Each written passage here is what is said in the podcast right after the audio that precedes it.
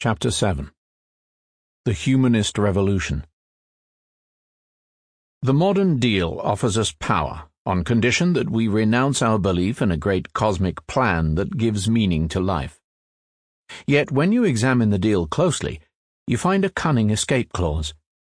If humans somehow manage to find meaning without deriving it from a great cosmic plan, this is not considered a breach of contract.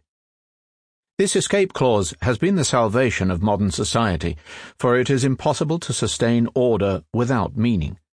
The great political, artistic, and religious project of modernity has been to find a meaning to life that is not rooted in some great cosmic plan.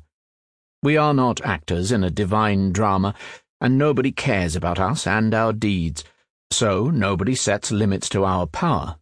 But we are still convinced our lives have meaning. As of 2016, humankind indeed manages to hold the stick at both ends. Not only do we possess far more power than ever before, but against all expectations. God's death did not lead to social collapse. Throughout history, prophets and philosophers have argued that if humans stopped believing in a great cosmic plan, all law and order would vanish. Yet today, those who pose the greatest threat to global law and order are precisely those people who continue to believe in God and His all encompassing plans. God fearing Syria is a far more violent place than the atheist Netherlands. If there is no cosmic plan, and we are not committed to any divine or natural laws, what prevents social collapse? How come you can travel for thousands of kilometers from Amsterdam to Bucharest or from New Orleans to Montreal without being kidnapped by slave traders, ambushed by outlaws, or killed by feuding tribes. Look inside. The antidote to a meaningless and lawless existence was provided by humanism, a revolutionary new creed that conquered the world during the last few centuries. The humanist religion worships humanity and expects humanity to play the part that God played in Christianity and Islam and that the laws of nature played in Buddhism and Taoism. Whereas traditionally the great cosmic plan gave meaning to the life of humans, humanism reverses the roles and expects the experiences of humans to give meaning to the great cosmos. According to humanism, humans must draw from within their inner experiences not only the meaning of their own lives, but also the meaning of the entire universe. This is the primary commandment humanism has given us create meaning for a meaningless world. Accordingly, the central religious revolution of modernity was not losing faith in God, rather, it was gaining faith in humanity. It took centuries of hard work. Thinkers wrote pamphlets, artists composed poems and symphonies, politicians struck deals and together they convinced humanity that it can imbue the universe with meaning.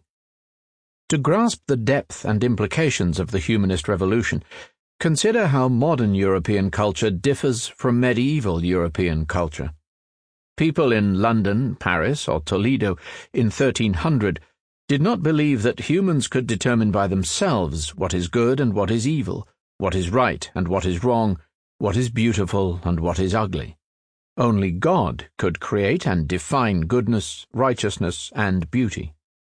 Although humans were viewed as enjoying unique abilities and opportunities, they were also seen as ignorant and corruptible beings. Without external supervision and guidance, humans could never understand the eternal truth, and would instead be drawn to fleeting sensual pleasures and worldly delusions. In addition, medieval thinkers pointed out that humans are mortal and their opinions and feelings are as fickle as the wind. Today I love something with all my heart, tomorrow I am disgusted by it, and next week I am dead and buried. Hence, any meaning that depends on human opinion is necessarily fragile and ephemeral. Absolute truths, and the meaning of life and of the universe, must therefore be based on some eternal law emanating from a superhuman source. This view made God the supreme source not only of meaning, but also of authority. Meaning and authority always go hand in hand. Whoever determines the meaning of our actions whether they are good or evil, right or wrong, beautiful or ugly, also gains the authority to tell us what to think and how to behave. God's role as the source of meaning and authority was not just a philosophical theory. It affected every facet of daily life. Suppose that in 1300, in some small English town, a married woman took a fancy to the next door neighbor and had sex with him. As she sneaked back home, hiding a smile and straightening her dress, her mind began to race. What was that all about? Why did I do it? Was it good or bad? What does it imply about me? Should I do it again? In order to answer such questions, the woman was supposed to go to the local priest, confess, and ask the Holy Father for guidance.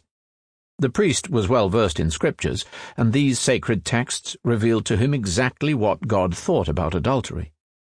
Based on the eternal word of God, the priest could determine beyond all doubt that the woman had committed a mortal sin, that if she doesn't make amends, she will end up in hell, and that she ought to repent immediately donate 10 gold coins to the coming crusade, avoid eating meat for the next six months, and make a pilgrimage to the tomb of St. Thomas a Becket at Canterbury. And it goes without saying that she must never repeat her awful sin. Today, things are very different. For centuries, humanism has been convincing us that we are the ultimate source of meaning, and that our free will is therefore the highest authority of all. Instead of waiting for some external entity to tell us what's what, we can rely on our own feelings and desires. From infancy, we are bombarded with a barrage of humanist slogans counseling us. Listen to yourself. Follow your heart. Be true to yourself. Trust yourself. Do what feels good. Jean Jacques Rousseau summed it all up in his novel Émile, the 18th century Bible of feeling. Rousseau held that when looking for the rules of conduct in life, he found them in the depths of my heart, traced by nature in characters which nothing can efface. I need only consult myself with regard to what I wish to do. What I feel to be good is good, what I feel to be bad is bad. Accordingly, when a modern woman wants to understand the meaning of an affair she is having, she is far less prone to blindly accept the judgments of a priest or an ancient book. Instead, she will carefully examine her feelings. If her feelings aren't very clear, she will call a good friend, meet for coffee, and pour out her heart. If things are still vague, she will go to her therapist and tell him all about it. Theoretically, the modern therapist occupies the same place as the medieval priest, and it is an overworked cliche to compare the two professions. Yet, in practice, a huge chasm separates them. The therapist does not possess a holy book that defines good and evil. When the woman finishes her story, it is highly unlikely that the therapist will burst out, You wicked woman, you have committed a terrible sin. It is equally unlikely that he will say, Wonderful, good for you. Instead, no matter what the woman may have done and said, the therapist is most likely to ask in a caring voice, Well, how do you feel about what happened?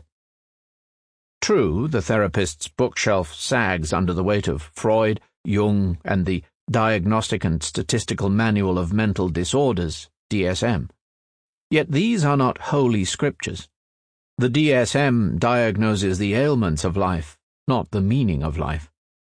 Most psychologists believe that only human feelings are authorized to determine the true meaning of our actions.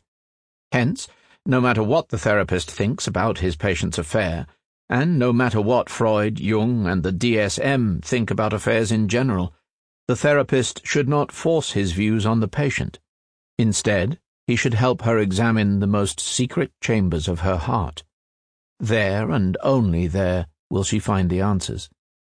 Whereas medieval priests had a hotline to God and could distinguish for us between good and evil, modern therapists merely help us get in touch with our own inner feelings. This partly explains the changing fortunes of the institution of marriage. In the Middle Ages, marriage was considered a sacrament ordained by God, and God also authorized the father to marry his children according to his wishes and interests. An extramarital affair was, accordingly, a brazen rebellion against both divine and parental authority. It was a mortal sin, no matter what the lovers felt and thought about it. Today, people marry for love, and it is their inner feelings that give value to this bond.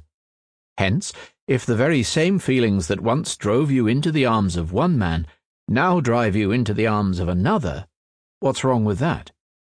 If an extramarital affair provides an outlet for emotional and sexual desires that are not satisfied by your spouse of 20 years, and if your new lover is kind, passionate, and sensitive to your needs, why not enjoy it? But wait a minute, you might say. We cannot ignore the feelings of the other concerned parties. The woman and her lover might feel wonderful in each other's arms, but if their respective spouses find out, everybody will probably feel awful for quite some time. And if it leads to divorce, their children might carry the emotional scars for decades.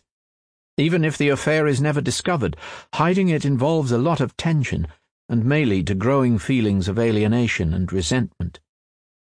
The most interesting discussions in humanist ethics concern situations like extramarital affairs, when human feelings collide.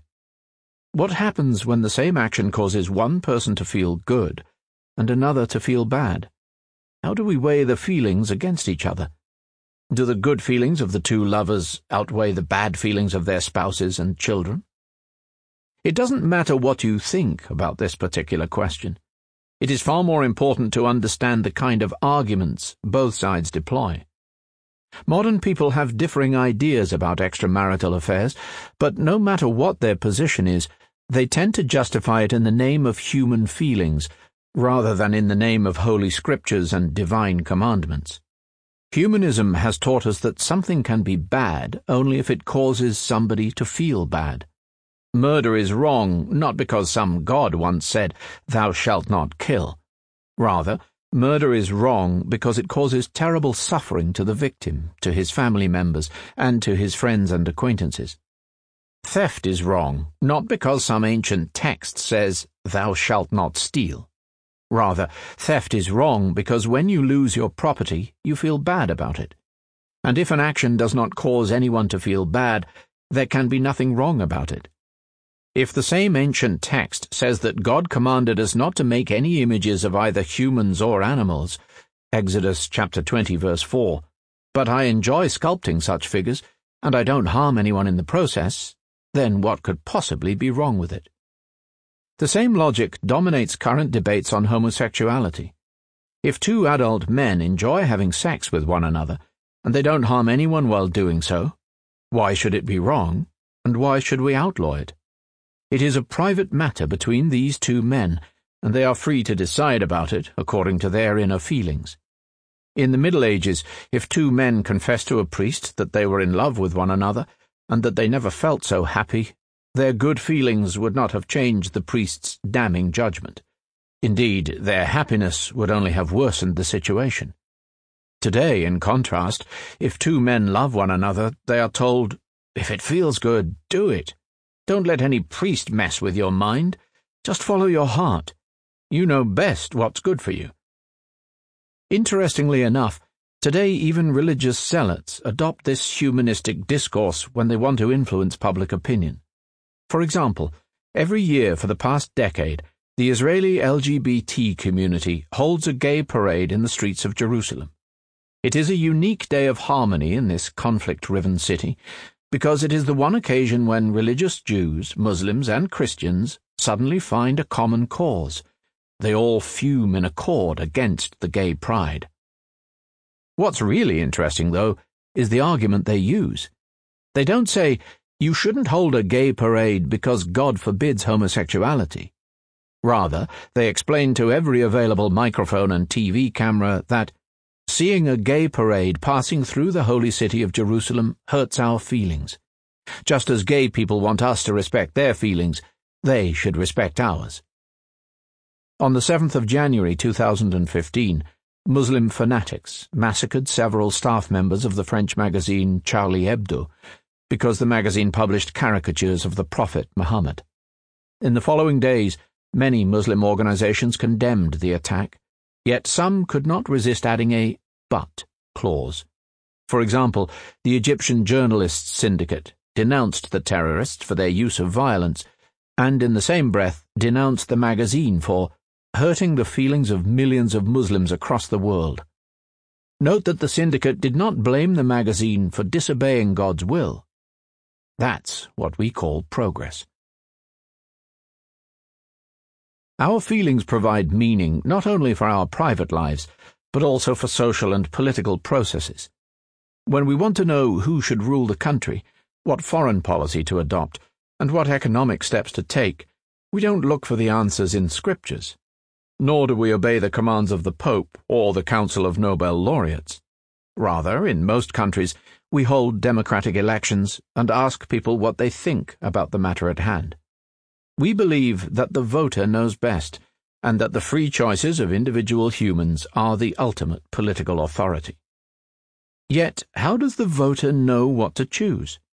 Theoretically, at least, the voter is supposed to consult his or her innermost feelings and follow their lead. It is not always easy. In order to get in touch with my feelings, I need to filter out the empty propaganda slogans, the endless lies of ruthless politicians, the distracting noise created by cunning spin doctors, and the learned opinions of hired pundits. I need to ignore all this racket and attend only to my authentic inner voice. And then my authentic inner voice whispers in my ear, Vote Cameron, or Vote Modi, or Vote Clinton, or whomever, and I put a cross against that name on the ballot paper, and that's how we know who should rule the country. In the Middle Ages, this would have been considered the height of foolishness. The fleeting feelings of ignorant commoners were hardly a sound basis for important political decisions. When England was torn apart by the Wars of the Roses, nobody thought to end the conflict by having a national referendum in which each bumpkin and wench cast a vote for either Lancaster or York.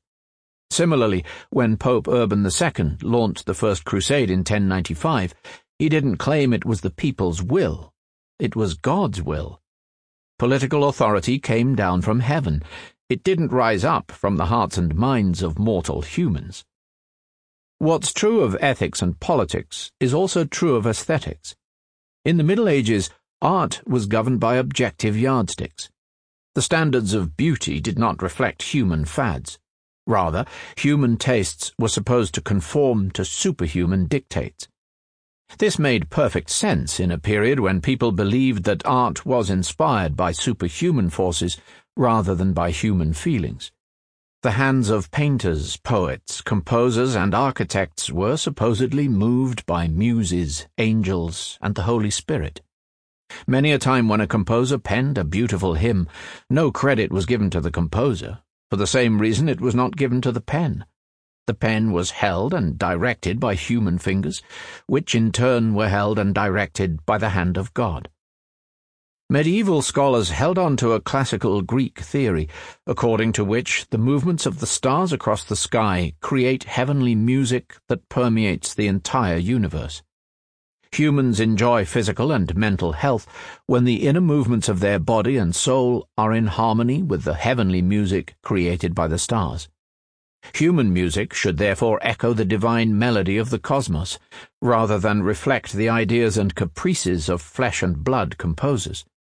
The most beautiful hymns, songs, and tunes were usually attributed not to the genius of some human artist, but to divine inspiration. Such views are no longer in vogue. Today, humanists believe that the only source for artistic creation and aesthetic value is human feelings. Music is created and judged by our inner voice, which need follow neither the rhythms of the stars nor the commands of muses and angels. For the stars are mute, while muses and angels exist only in our own imagination. Modern artists seek to get in touch with themselves and their feelings rather than with God. No wonder then that when we come to evaluate art, we no longer believe in any objective yardsticks. Instead, we again turn to our subjective feelings. In ethics, the humanist motto is if it feels good, do it. In politics, humanism instructs us that the voter knows best. In aesthetics, humanism says that beauty is in the eye of the beholder. The very definition of art is consequently up for grabs. In 1917, Marcel Duchamp took an ordinary mass produced urinal, named it Fountain, signed his name at the bottom, declared it a work of art, and placed it in a Paris museum. Medieval people would not have bothered to even argue about it. Why waste oxygen on such utter nonsense? Yet in the modern humanist world, Duchamp's work is considered an important artistic milestone. In countless classrooms across the world, first year art students are shown an image of Duchamp's fountain, and at a sign from the teacher, all hell breaks loose. It is art. No, it isn't. Yes, it is. No way. After letting the students release some steam, the teacher focuses the discussion by asking, What exactly is art? And how do we determine whether something is a work of art or not? After a few more minutes of back and forth, the teacher steers the class in the right direction. Art is anything people think is art, and beauty is in the eye of the beholder. If people think that a urinal is a beautiful work of art, then it is. What higher authority is there that can tell people they are wrong? Today, copies of Duchamp's masterpiece are presented in some of the most important museums in the world, including the San Francisco Museum of Modern Art, the National Gallery of Canada, the Tate Gallery in London, and the Pompidou Centre in Paris. The copies are placed in the museum's showrooms, not in the lavatories. Such humanist approaches have had a deep impact on the economic field as well. In the Middle Ages, guilds controlled the production process, leaving little room for the initiative or taste of individual artisans and customers. The Carpenters' Guild determined what was a good chair, the Bakers' Guild defined good bread, and the Meistersinger Guild decided which songs were first class and which were rubbish. Meanwhile, princes and city councils regulated salaries and prices, occasionally forcing people to buy fixed amounts of goods at a non negotiable price. In the modern free market, all these guilds, councils, and princes have been superseded by a new supreme authority the free will of the customer. Suppose Toyota decides to produce the perfect car. It sets up a committee of experts from various fields it hires the best engineers and designers, brings together the finest physicists and economists, and even consults with several sociologists and psychologists. To be on the safe side, they throw in a Nobel laureate or two, an Oscar winning actress, and some world famous artists. After five years of research and development, they unveil the perfect car. Millions of vehicles are produced and shipped to car agencies across the world. Yet nobody buys the car. Does it mean that the customers are making a mistake and that they don't know what's good for them? No. In a free market, the customer is always right. If customers don't want it, it means that it is not a good car. It doesn't matter if all the university professors and all the priests and mullahs cry out from every pulpit that this is a wonderful car. If the customers reject it, it is a bad car. Nobody has the authority to tell customers that they are wrong, and heaven forbid that a government would try to force citizens to buy a particular car against their will. What's true of cars is true of all other products. Listen, for example, to Professor Leif Andersson from the University of Uppsala. He specializes in the genetic enhancement of farm animals in order to create faster growing pigs, dairy cows that produce more milk, and chickens with extra meat on their bones. In an interview for the newspaper Haaretz, reporter Naomi Darom confronted Andersson with the fact that such genetic manipulations might cause much suffering to the animals. Already today, enhanced dairy cows have such heavy udders that they can barely walk, while upgraded chickens cannot even stand up. Professor Andersson had a firm answer. Everything comes back to the individual customer and to the question how much the customer is willing to pay for meat. We must remember that it would be impossible to maintain current levels of global meat consumption without the enhanced modern chicken.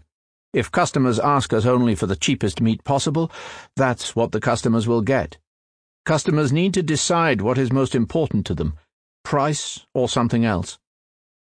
Professor Andersson can go to sleep at night with a clean conscience. The fact that customers are buying his enhanced animal products implies that he is meeting their needs and desires and is therefore doing good. By the same logic, if some multinational corporation wants to know whether it lives up to its don't be evil motto, it need only take a look at its bottom line. If it makes loads of money, it means that millions of people like its products, which implies that it is a force for good. If someone objects and says that people might make the wrong choice, he will be quickly reminded that the customer is always right, and that human feelings are the source of all meaning and authority. If millions of people freely choose to buy the company's products, who are you to tell them that they are wrong? Finally, the rise of humanist ideas has revolutionized the educational system too. In the Middle Ages, the source of all meaning and authority was external, hence education focused on instilling obedience, memorizing scriptures, and studying ancient traditions. Teachers presented pupils with a question and the pupils had to remember how Aristotle, King Solomon, or St. Thomas Aquinas answered it. In contrast, modern humanist education believes in teaching students to think for themselves. It is good to know what Aristotle, Solomon, and Aquinas thought about politics, art, and economics, yet since the supreme source of meaning and authority lies within ourselves, it is far more important to know what you think about these matters. Ask a teacher whether in kindergarten, school, or college, what she is trying to teach. Well, she will answer, I teach the kids history, or quantum physics, or art, but above all I try to teach them to think for themselves. It may not always succeed, but that is what humanist education seeks to do. As the source of meaning and authority was relocated from the sky to human feelings, the nature of the entire cosmos changed. The exterior universe, hitherto teeming with gods, muses, fairies, and ghouls, became empty space. The interior world, hitherto an insignificant enclave of crude passions, became deep and rich beyond measure. Angels and demons were transformed from real entities roaming the forests and deserts of the world into inner forces within our own psyche. Heaven and hell, too, ceased to be real places, somewhere above the clouds and below the volcanoes, and were instead interpreted as internal mental states. You experience hell every time you ignite the fires of anger and hatred within your heart, and you enjoy heavenly bliss every time you forgive your enemies, repent your own misdeeds, and share your wealth with the poor. When Nietzsche declared that God is dead, this is what he meant. At least in the West, God has become an abstract idea that some accept and others reject, but it makes little difference either way. In the Middle Ages, without a God, I had no source of political, moral, and aesthetic authority. I could not tell what was right, good, or beautiful. Who could live like that? Today, in contrast, it is very easy not to believe in God, because I pay no price for my unbelief. I can be a complete atheist and still draw a very rich mix of political, moral, and aesthetical values from my inner experience. If I believe in God at all, it is my choice to believe. If my inner self tells me to believe in God, then I believe. I believe because I feel God's presence, and my heart tells me He is there. But if I no longer feel God's presence, and if my heart suddenly tells me that there is no God, I will cease believing. Either way, the real source of authority is my own feelings. So even while saying that I believe in God, the truth is I have a much stronger belief in my own inner voice. Follow the yellow brick road. Like every other source of authority, feelings have their shortcomings. Humanism assumes that each human has a single authentic inner self. But when I try to listen to it, I often encounter either silence or a cacophony of contending voices. In order to overcome this problem, humanism has upheld not just a new source of authority, but also a new method for getting in touch with authority and gaining true knowledge. In medieval Europe, the chief formula for knowledge was knowledge equals scriptures times logic. If we want to know the answer to some important question, we should read scriptures and use our logic to understand the exact meaning of the text. For example, scholars who wished to know the shape of the earth scanned the Bible looking for relevant references. One pointed out that in Job chapter 38 verse 13, it says that God can take hold of the edges of the earth and the wicked be shaken out of it. This implies, reasoned the pundit, that because the earth has edges of which we can take hold, it must be a flat square. Another sage rejected this interpretation, calling attention to Isaiah chapter 40 verse 22, where it says that God sits enthroned above the circle of the earth. Isn't that proof that the earth is round? In practice, that meant that scholars sought knowledge by spending years in schools and libraries, reading more and more texts, and sharpening their logic so they could understand the texts correctly. The scientific revolution proposed a very different formula for knowledge. Knowledge equals empirical data times mathematics. If we want to know the answer to some question, we need to gather relevant empirical data and then use mathematical tools to analyze the data. For example, in order to gauge the true shape of the Earth, we can observe the Sun, the Moon, and the planets from various locations across the world. Once we have amassed enough observations, we can use trigonometry to deduce not only the shape of the Earth, but also the structure of the entire solar system. In practice, that means that scientists seek knowledge by spending years in observatories, laboratories, and research expeditions, gathering more and more empirical data and sharpening their mathematical tools so they could interpret the data correctly. The scientific formula for knowledge led to astounding breakthroughs in astronomy, physics, medicine, and countless other disciplines. But it had one huge drawback. It could not deal with questions of value and meaning. Medieval pundits could determine with absolute certainty that it is wrong to murder and steal, and that the purpose of human life is to do God's bidding, because scriptures said so. Scientists could not come up with such ethical judgments. No amount of data and no mathematical wizardry can prove that it is wrong to murder. Yet human societies cannot survive without such value judgments.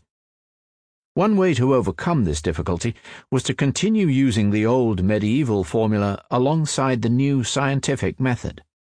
When faced with a practical problem, such as determining the shape of the Earth, building a bridge, or curing a disease, we collect empirical data and analyze it mathematically. When faced with an ethical problem, such as determining whether to allow divorce, abortion, and homosexuality, we read scriptures. This solution was adopted to some extent by numerous modern societies, from Victorian Britain to 21st century Iran. However, humanism offered an alternative. As humans gained confidence in themselves, a new formula for attaining ethical knowledge appeared. Knowledge equals experiences times sensitivity. If we wish to know the answer to any ethical question, we need to connect to our inner experiences and observe them with the utmost sensitivity. In practice, that means that we seek knowledge by spending years collecting experiences and sharpening our sensitivity so we could understand these experiences correctly. What exactly are experiences? They are not empirical data. An experience is not made of atoms, molecules, proteins, or numbers. Rather, an experience is a subjective phenomenon that includes three main ingredients sensations, emotions, and thoughts. At any particular moment, my experience comprises everything I sense heat, pleasure, tension, etc., every emotion I feel, love, fear, anger, etc., and whatever thoughts arise in my mind. And what is sensitivity? It means two things Firstly, paying attention to my sensations, emotions, and thoughts. Secondly, allowing these sensations, emotions, and thoughts to influence me. Granted, I shouldn't allow every passing breeze to sweep me away, yet I should be open to new experiences and permit them to change my views, my behavior, and even my personality. Experiences and sensitivity build up one another in a never ending cycle. I cannot experience anything if I have no sensitivity, and I cannot develop sensitivity unless I undergo a variety of experiences. Sensitivity is not an abstract aptitude that can be developed by reading books or listening to lectures. It is a practical skill that can ripen and mature only by applying it in practice. Take tea, for example. I start by drinking very sweet, ordinary tea while reading the morning paper. The tea is little more than an excuse for a sugar rush. One day I realize that between the sugar and the newspaper, I hardly taste the tea at all. So I reduce the amount of sugar, put the paper aside, close my eyes, and focus on the tea itself. I begin to register its unique aroma and flavor. Soon I find myself experimenting with different teas, black and green, comparing their exquisite tangs and delicate bouquets. Within a few months, I drop the supermarket labels and buy my tea at Harrods. I develop a particular liking for panda dung tea from the mountains of Ya'an in Sichuan province, made from leaves of tea trees fertilized by the dung of panda bears. That's how, one cup at a time, I hone my tea sensitivity and become a tea connoisseur. If in my early tea drinking days you had served me panda dung tea in a Ming Dynasty porcelain goblet, I would not have appreciated it much more than builder's tea in a paper cup. You cannot experience something if you don't have the necessary sensitivity, and you cannot develop your sensitivity except by undergoing a long string of experiences. What's true of tea is true of all other aesthetic and ethical knowledge. We aren't born with a ready made conscience. As we pass through life, we hurt people and people hurt us. We act compassionately, and others show compassion to us. If we pay attention, our moral sensitivity sharpens, and these experiences become a source of valuable ethical knowledge about what is good, what is right, and who I really am. Humanism thus sees life as a gradual process of inner change, leading from ignorance to enlightenment by means of experiences. The highest aim of humanist life is to fully develop your knowledge through a large variety of intellectual, emotional, and physical experiences. In the early 19th century, Wilhelm von Humboldt, one of the chief architects of the modern education system, said that the aim of existence is a distillation of the widest possible experience of life into wisdom. He also wrote that there is only one summit in life, to have taken the measure in feeling of everything human. This could well be the humanist motto. According to Chinese philosophy, the world is sustained by the interplay of opposing but complementary forces called yin and yang. This may not be true of the physical world, but it is certainly true of the modern world that has been created by the covenant of science and humanism. Every scientific yang contains within it a humanist yin and vice versa. The yang provides us with power, while the yin provides us with meaning and ethical judgments. The yang and yin of modernity are reason and emotion, the laboratory and the museum, the production line and the supermarket. People often see only the yang and imagine that the modern world is dry, scientific, logical, and utilitarian, just like a laboratory or a factory. But the modern world is also an extravagant supermarket. No culture in history has ever given such importance to human feelings, desires, and experiences. The humanist view of life as a string of experiences has become the founding myth of numerous modern industries, from tourism to art. Travel agents and restaurant chefs do not sell us flight tickets, hotels, or fancy dinners. They sell us novel experiences. Similarly, whereas most pre modern narratives focused on external events and actions, modern novels, films, and poems often revolve around feelings. Greco Roman epics and medieval chivalric romances were catalogues of heroic deeds, not feelings. One chapter told how the brave knight fought a monstrous ogre and killed him. Another chapter recounted how the knight rescued a beautiful princess from a fire spitting dragon and killed him. A third chapter narrated how a wicked sorcerer kidnapped the princess, but the knight pursued the sorcerer and killed him.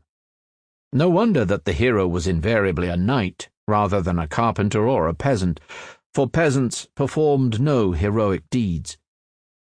Crucially, the heroes did not undergo any significant process of inner change. Achilles, Arthur, Roland, and Lancelot were fearless warriors with a chivalric worldview before they set out on their adventures, and they remained fearless warriors with the same world view at the end. All the ogres they killed and all the princesses they rescued confirmed their courage and perseverance, but ultimately taught them little. The humanist focus on feelings and experiences rather than deeds transformed art. Wordsworth, Dostoevsky, Dickens, and Zola cared little for brave knights and daring do, and instead described how ordinary people and housewives felt. Some people believe that Joyce's Ulysses represents the apogee of this modern focus on the inner life rather than external actions. In 260,000 words, Joyce describes a single day in the life of the Dubliners Stephen Dedalus and Leopold Bloom, who over the course of the day do, well, nothing much at all. Few people have actually read all of Ulysses, but the same principles underpin much of our popular culture too. In the United States, the series Survivor is often credited, or blamed, for turning reality shows into a craze. Survivor was the first reality show to make it to the top of the Nielsen ratings, and in 2007, Time magazine listed it among the 100 greatest TV shows of all time. In each season, 20 contenders in minimal swimsuits are isolated on some tropical island. They have to face all kinds of challenges, and each episode they vote out one of their members. The last one left takes home $1 million. Audiences in Homeric Greece, in the Roman Empire, or in medieval Europe would have found the idea familiar and highly attractive. Twenty challengers go in, only one hero comes out. Wonderful! A Homeric prince, a Roman patrician, or a Crusader knight would have thought to himself as he sat down to watch.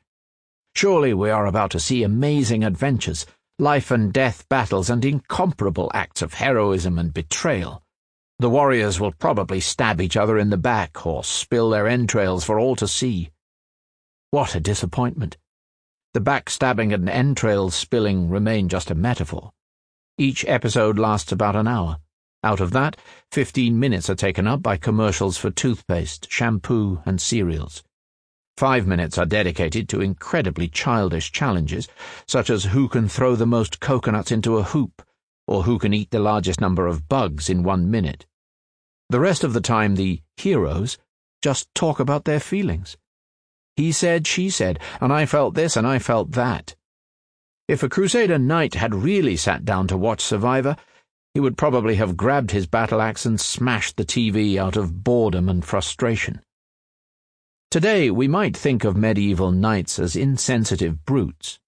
If they lived among us, we would send them to a therapist who might help them get in touch with themselves. This is what the Tin Man does in The Wizard of Oz. He walks along the yellow brick road with Dorothy and her friends, hoping that when they get to Oz, the great wizard will give him a heart, while the scarecrow wants a brain and the lion wants courage.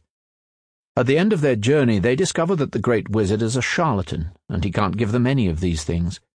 But they discover something far more important. Everything they wish for is already within themselves. There is no need of some godlike wizard in order to obtain sensitivity, wisdom, or bravery. You just need to follow the yellow brick road and open yourself to whatever experiences come your way. Exactly the same lesson is learned by Captain Kirk and Captain Jean-Luc Picard as they travel the galaxy in the starship Enterprise, by Huckleberry Finn and Jim as they sail down the Mississippi, by Wyatt and Billy as they ride their Harley Davidsons in Easy Rider, and by countless other characters in myriad other road movies who leave their hometown in Pennsylvania, or perhaps New South Wales, travel in an old convertible, or perhaps a bus pass through various life changing experiences, get in touch with themselves, talk about their feelings, and eventually reach San Francisco, or perhaps Alice Springs, as better and wiser individuals. The truth about war. The formula knowledge equals experiences times sensitivity has changed not just our popular culture, but even our perception of weighty issues like war. Throughout most of history, when people wished to know whether a particular war was just, they asked God, they asked scriptures, and they asked kings, noblemen, and priests. few cared about the opinions and experiences of a common soldier or an ordinary civilian. War narratives, such as those of Homer, Virgil, and Shakespeare, focused on the actions of emperors, generals, and outstanding heroes, and though they did not hide the misery of war, this was more than compensated for by a full menu of glory and heroism. Ordinary soldiers appeared as either piles of bodies slaughtered by some Goliath, or a cheering crowd hoisting a triumphant David upon its shoulders. Look, for example, at the painting of the Battle of Breitenfeld, which took place on the 17th of September, 1631. The painter, Jean Jacques Walter, glorifies King Gustav Adolf of Sweden, who led his army that day to a decisive victory. Gustav Adolf towers over the battlefield as if he were some god of war. One gets the impression that the king controls the battle like a chess player moving pawns.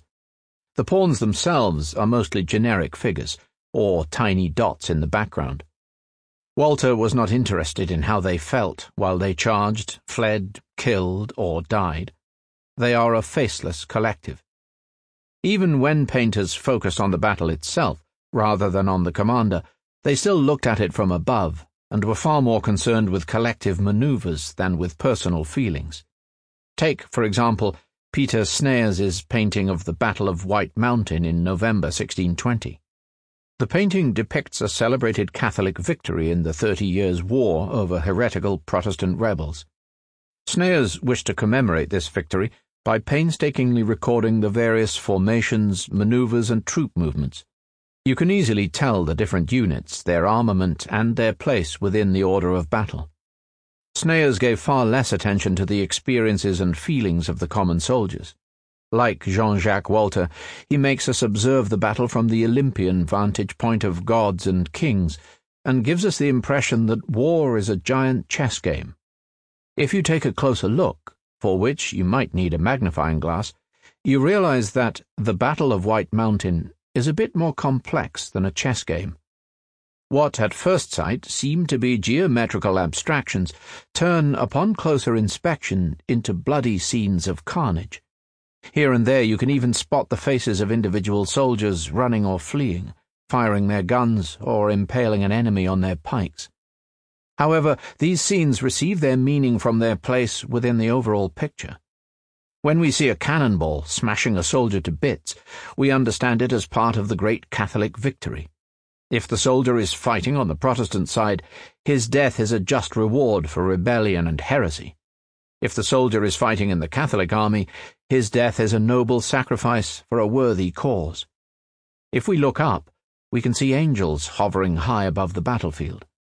They are holding a billboard which explains in Latin what happened in this battle and why it was so important. The message is that God helped Emperor Ferdinand II defeat his enemies on the 8th of November 1620. For thousands of years, when people looked at war, they saw gods, emperors, generals, and great heroes.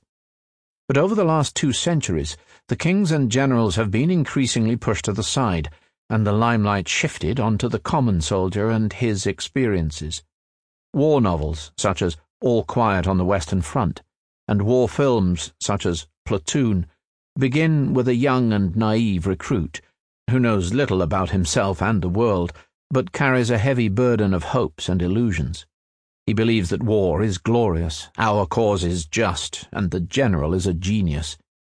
A few weeks of real war, of mud and blood and the smell of death, shatter his illusions one after another. If he survives, the naive recruit will leave war as a much wiser man, who no longer believes the cliches and ideals peddled by teachers, filmmakers, and eloquent politicians.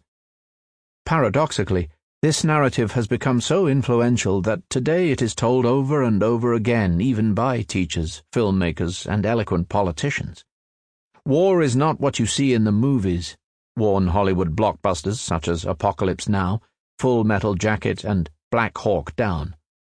Enshrined in celluloid, prose, or poetry, the feelings of the ordinary grunt have become the ultimate authority on war, which everyone has learned to respect. As the joke goes, how many Vietnam vets does it take to change a light bulb? You wouldn't know, you weren't there. Painters, too, have lost interest in generals on horses and in tactical maneuvers. Instead, they strive to depict how the common soldier feels. Look again at the Battle of Breitenfeld and the Battle of White Mountain. Now consider the following two pictures, considered masterpieces of 20th century war art The War, Der Krieg, by Otto Dix, and That 2,000 Yard Stare, by Tom Lea. Dix served as a sergeant in the German army during the First World War. Lea covered the Battle of Peleliu Island in 1944 for Life magazine. Whereas Walter and Snayers viewed war as a military and political phenomenon and wanted us to know what happened in particular battles, Dix and Lea view war as an emotional phenomenon and want us to know how it feels. They don't care about the genius of generals or about the tactical details of this or that battle. Dix's soldier might be in Verdun or Ypres or the Somme. It doesn't matter which, because war is hell everywhere. Lea's soldier just happens to be an American GI in Peleliu, but you could see exactly the same 2,000 yard stare on the face of a Japanese soldier in Iwo Jima, a German soldier in Stalingrad, or a British soldier in Dunkirk. In the paintings of Dix and Lea, the meaning of war does not emanate from tactical movements or divine proclamations. If you want to understand war, don't look up at the general on the hilltop or at angels in the sky. Instead, look straight into the eyes of the common soldiers. In Lea's painting, the gaping eyes of a traumatized soldier open a window onto the terrible truth of war. In Dix's painting, the truth is so unbearable that it must be partly concealed behind a gas mask. No angels fly above the battlefield, only a rotting corpse hanging from a ruined rafter and pointing an accusing finger. Artists such as Dix and Lea thus overturned the traditional hierarchy of war. In earlier times, wars could have been as horrific as in the 20th century. However, even atrocious experiences were placed within a wider context that gave them positive meaning. War might be hell, but it was also the gateway to heaven. A Catholic soldier fighting at the Battle of White Mountain could say to himself, True, I am suffering, but the Pope and the Emperor say that we are fighting for a good cause, so my suffering is meaningful. Otto Dix employed an opposite kind of logic. He saw personal experience as the source of all meaning. Hence, his line of thinking said, I am suffering, and this is bad, hence the whole war is bad. And if the Kaiser and the clergy nevertheless support the war, they must be mistaken. The Humanist Schism So far, we have discussed humanism as if it were a single coherent world view. In fact, humanism shared the fate of every successful religion, such as Christianity and Buddhism. As it spread and evolved, it fragmented into several conflicting sects. All humanist sects believe that human experience is the supreme source of authority and meaning, yet they interpret human experience in different ways. Humanism split into three main branches. The Orthodox branch holds that each human being is a unique individual possessing a distinctive inner voice and a never to be repeated string of experiences. Every human being is a singular ray of light, which illuminates the world from a different perspective, and which adds colour, depth, and meaning to the universe. Hence, we ought to give as much freedom as possible to every individual to experience the world, follow his or her inner voice, and express his or her inner truth. Whether in politics, economics, or art, individual free will should have far more weight than state interests or religious doctrines. The more liberty individuals enjoy, the more beautiful, rich, and meaningful is the world. Due to this emphasis on liberty, the orthodox branch of humanism is known as liberal humanism, or simply as liberalism. It is liberal politics that believes the voter knows best Liberal art holds that beauty is in the eye of the beholder. Liberal economics maintains that the customer is always right. Liberal ethics advises us that if it feels good, we should go ahead and do it. Liberal education teaches us to think for ourselves because we will find all the answers within us. During the 19th and 20th centuries, As humanism gained increasing social credibility and political power, it sprouted two very different offshoots. Socialist humanism, which encompassed a plethora of socialist and communist movements, and evolutionary humanism, whose most famous advocates were the Nazis. Both offshoots agreed with liberalism that human experience is the ultimate source of meaning and authority. Neither believed in any transcendental power or divine law book. If, for example, you asked Karl Marx what was wrong with ten year olds working 12 hour shifts in smoky factories, he would have answered that it made the kids feel bad. We should avoid exploitation, oppression, and inequality, not because God said so, but because they make people miserable. However, both socialists and evolutionary humanists pointed out that the liberal understanding of the human experience is flawed. Liberals think the human experience is an individual phenomenon. But there are many individuals in the world, and they often feel different things and have contradictory desires. If all authority and meaning flows from individual experiences, how do you settle contradictions between different such experiences? On the 17th of July 2015, the German Chancellor Angela Merkel was confronted by a teenage Palestinian refugee girl from Lebanon, whose family sought asylum in Germany but faced imminent deportation. The girl, Reem, told Merkel in fluent German that it's really very hard to watch how other people can enjoy life and you yourself can't. I don't know what my future will bring. Merkel replied that politics can be tough and explained that there are hundreds of thousands of Palestinian refugees in Lebanon and Germany cannot absorb them all. Stunned by this no nonsense reply, Reem burst out crying. Merkel proceeded to stroke the desperate girl on the back, but stuck to her guns. In the ensuing public storm, many accused Merkel of cold hearted insensitivity. To assuage criticism, Merkel changed tack, and Reem and her family were given asylum. In the following months, Merkel opened the door even wider welcoming hundreds of thousands of refugees to Germany. But you can't please everybody. Soon enough, she was under heavy attack for succumbing to sentimentalism and for not taking a sufficiently firm stand. Numerous German parents feared that Merkel's U turn means their children will have a lower standard of living and perhaps suffer from a tidal wave of Islamization. Why should they risk their family's peace and prosperity for complete strangers who might not even believe in the values of liberalism? Everyone feels very strongly about this matter. How to settle the contradictions between the feelings of the desperate refugees and of the anxious Germans. Liberals forever agonize about such contradictions. The best efforts of Locke, Jefferson, Mill, and their colleagues have failed to provide us with a fast and easy solution to such conundrums. Holding democratic elections won't help, because then the question will be who would get to vote in these elections? Only German citizens, or also millions of Asians and Africans who want to immigrate to Germany? Why privilege the feelings of one group over another? Likewise, you cannot resolve the Arab Israeli conflict by making 8 million Israeli citizens and 350 million citizens of Arab League nations vote on it. For obvious reasons, the Israelis won't feel committed to the outcome of such a plebiscite. People feel bound by democratic elections only when they share a basic bond with most other voters. If the experience of other voters is alien to me, and if I believe they don't understand my feelings and don't care about my vital interests, then even if I am outvoted by a hundred to one, I have absolutely no reason to accept the verdict.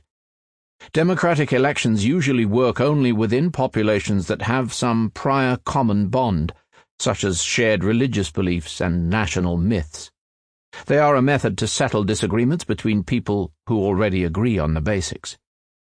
Accordingly, in many cases, liberalism has fused with age old collective identities and tribal feelings to form modern nationalism. Today, many associate nationalism with anti liberal forces, but at least during the 19th century, nationalism was closely aligned with liberalism. Liberals celebrate the unique experiences of individual humans each human has distinctive feelings, tastes, and quirks, which he or she should be free to express and explore as long as they don't hurt anyone else. Similarly, 19th century nationalists, such as Giuseppe Mazzini, celebrated the uniqueness of individual nations. They emphasized that many human experiences are communal. You cannot dance the polka by yourself, and you cannot invent and preserve the German language by yourself. Using word, dance, food, and drink, each nation fosters different experiences in its members and develops its own peculiar sensitivities. Liberal nationalists like Mazzini sought to protect these distinctive national experiences from being oppressed and obliterated by intolerant empires, and envisaged a peaceful community of nations, each free to express and explore its communal feelings without hurting its neighbours. This is still the official ideology of the European Union, whose constitution of 2004 states that Europe is united in diversity, and that the different peoples of Europe remain proud of their own national identities. The value of preserving the unique communal experiences of the German nation enables even liberal Germans to oppose opening the floodgates of immigration. Of course, the alliance with nationalism hardly solved all conundrums, while it created a host of new problems. How do you compare the value of communal experiences with that of individual experiences?